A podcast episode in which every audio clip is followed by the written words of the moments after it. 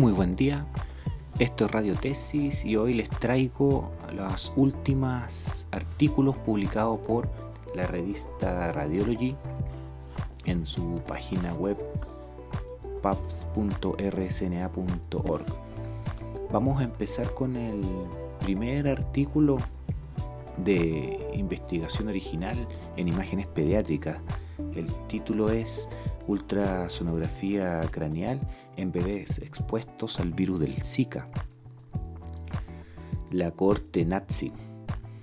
Este estudio dice aborda los hallazgos de neuroimagen como resultados primarios de la infección congénita por el virus del Zika.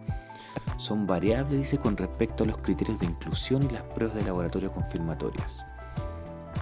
El propósito, investigar signos craneales de exposición prenatal, prenatal, al virus del Zika y describir la frecuencia de los hallazgos craneales estadounidenses en bebés puestos al virus del Zika en comparación con los bebés de control. En los materiales y métodos en este estudio de corte prospectivo de un solo centro, los participantes se inscribieron durante el brote de infección por el virus del Zika de diciembre del 2015 hasta julio del 2016 en el sureste de Brasil. Corte histórica natural de la infección por el virus del Zika en la gestación, entre paréntesis.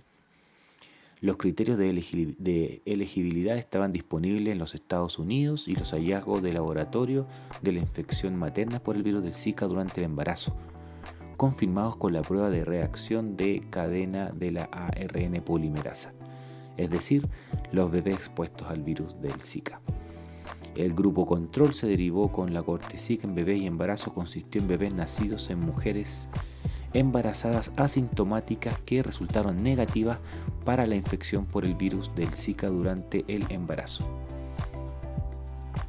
Ese fue el grupo control. Dos radiólogos que desconocían el estado de infección materna por el virus del Zika revisaron de forma independiente las ecografías craneales de ambos grupos y las clasificaron como hallazgos normales, patrón similar al virus del Zika o hallazgos leves. Las asociaciones entre los hallazgos de Estados Unidos craneales y la exposición prenatal al virus del Zika se evaluaron con un análisis univariable. Dos radiólogos que desconocían el estado de infección materna por el virus del Zika revisaron de forma independiente las ecografías craneales de ambos grupos y las clasificaron como hallazgos normales, patrón similar al virus del Zika o hallazgos leves. Las asociaciones entre los hallazgos de eh, Estados Unidos craneal y la exposición prenatal del virus del Zika se evaluaron con un análisis univariable. La verdad que no sé a qué se refiere con las asociaciones entre hallazgos craneales de Estados Unidos. Quizá ahí están los datos o son, o son puntos de, de, de observación. No lo, no lo sé, habría que leer con más detalle el artículo. Después dice que dos radiólogos que desconocían el estado de infección materna del virus del Zika revisaron de forma independiente las ecografías craneales de ambos grupos y la clasificaron como hallazgos normales, patrón similar del Zika o hallazgos leves. Las asociaciones entre estos hallazgos de Estados Unidos craneal y la exposición prenatal al virus del Zika se hablaron con análisis univariable. En todos los grupos se hizo lo mismo. Vamos a ver como conclusión la vasculopatía lenticulo-estriada fue más común después de la exposición prenatal al virus del Zika, incluso en bebés con un tamaño de cabeza normal, a pesar de una frecuencia general similar de hallazgos craneales leves en Estados Unidos, en bebés expuestos al virus del Zika y en bebés de control. Ese es el primer artículo eh, publicado el 29 de junio del 2021, este año.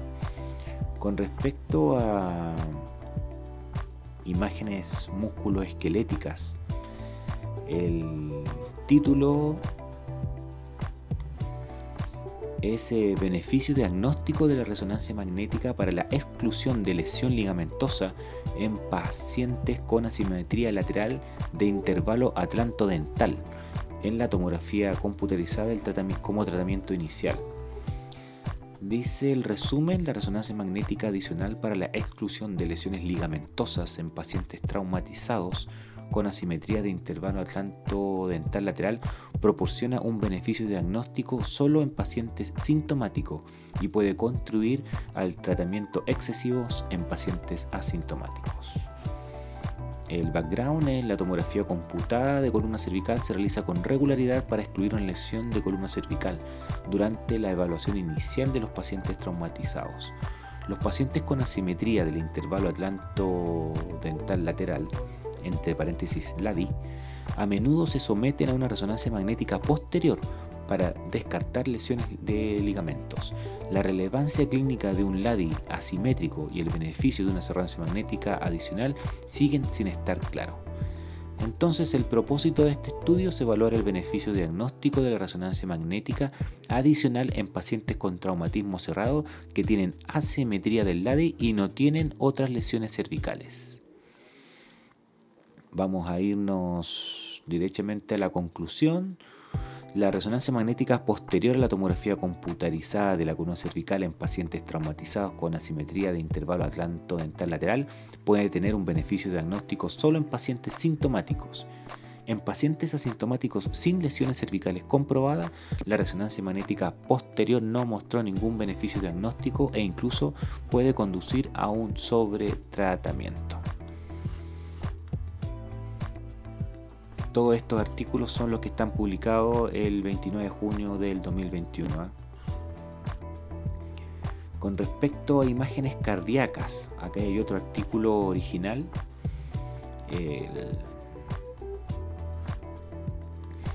El, título dice relación del esfuerzo cortante endotelial con las características de la placa con angiografía coronaria por TC y capacidad vasodilatadora con PET.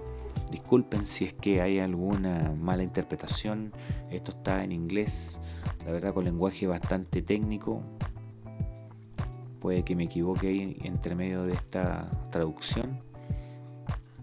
Dice, el resumen es el esfuerzo del cizallamiento endotelial derivado de la angiografía coronaria por TC proporcionó información útil para predecir la capacidad vasodilatadora deteriorada deteriorada evaluada mediante el uso de imágenes de perfusión miocárdica por PET.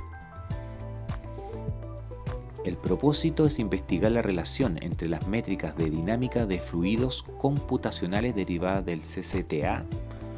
CCTA es la angiografía coronaria por tomografía computada las características anatómicas y morfológicas de las lesiones coronarias y su desempeño comparativo en la predicción de la capacidad vasodilatadora coronaria deteriorada evaluada mediante el uso de imágenes de perfusión miocárdica PET, entre paréntesis MPI. La conclusión dice la combinación de esfuerzo cortante endoteliar con la gravedad de la estenosis por angiografía coronaria por TC mejoró la predicción de un resultado anormal de las imágenes de perfusión miocárdica por PET frente a la gravedad de la estenosis por CCTA sola. El próximo artículo es sobre neuroradiología.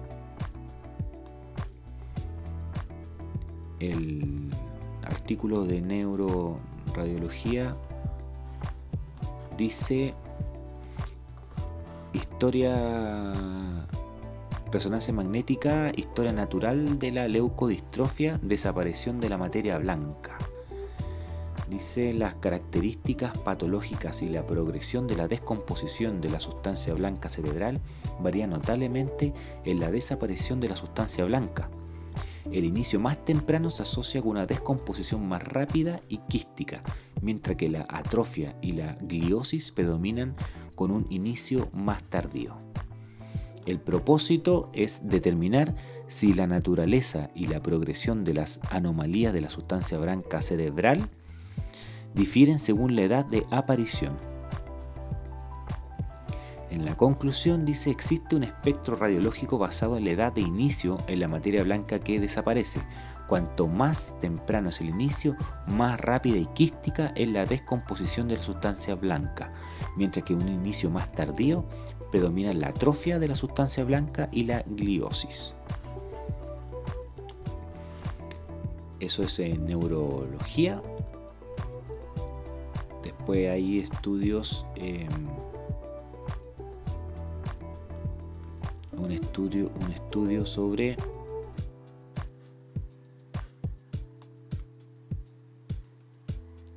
COVID, está tan de moda. Dice estudio de la tomografía computada torácica en COVID-19, el proyecto STOIC. Dice existen datos contradictorios con respecto al rendimiento diagnóstico de la tomografía computada. Eh, se ha informado que la extensión de la enfermedad en la ATC influye en el pronóstico. El propósito es crear un gran conjunto de datos disponible públicamente y evaluar el valor diagnóstico y pronóstico de la tomografía computada en neumonía con COVID-19. Esto la verdad que se ha estado hablando harto este último tiempo sobre la, big data de lo que nos va a dejar los eh, estudios por imágenes en del COVID-19 y poder hacer predicciones.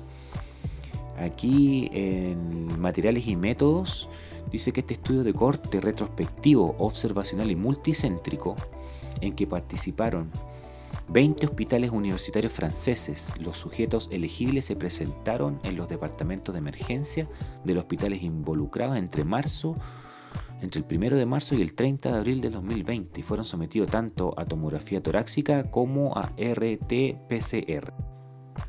Las imágenes de tomografía computada, se leyeron ciegas a los informes iniciales. Las PCR, características demográficas, síntomas clínicos y resultados. Los lectores clasificaron las tomografías computadas como positivas, negativas para COVID-19 según los criterios publicados por la Sociedad Francesa de Radiología.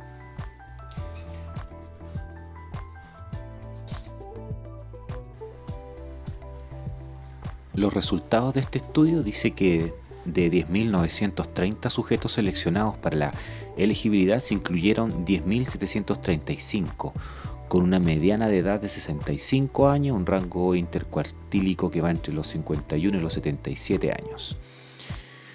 Ya, tuvieron un resultado de PCR positivo con PCR como referencia. La sensibilidad y la especificidad de la tomografía computada fueron de un 80,2%, un intervalo de confianza que va del, del 79,3% al 81,2% y 79,7%, eso sería la especificidad con un intervalo de confianza que va entre los 78,5 y los 80,9 respectivamente, con un fuerte acuerdo entre un radiólogo junior y senior.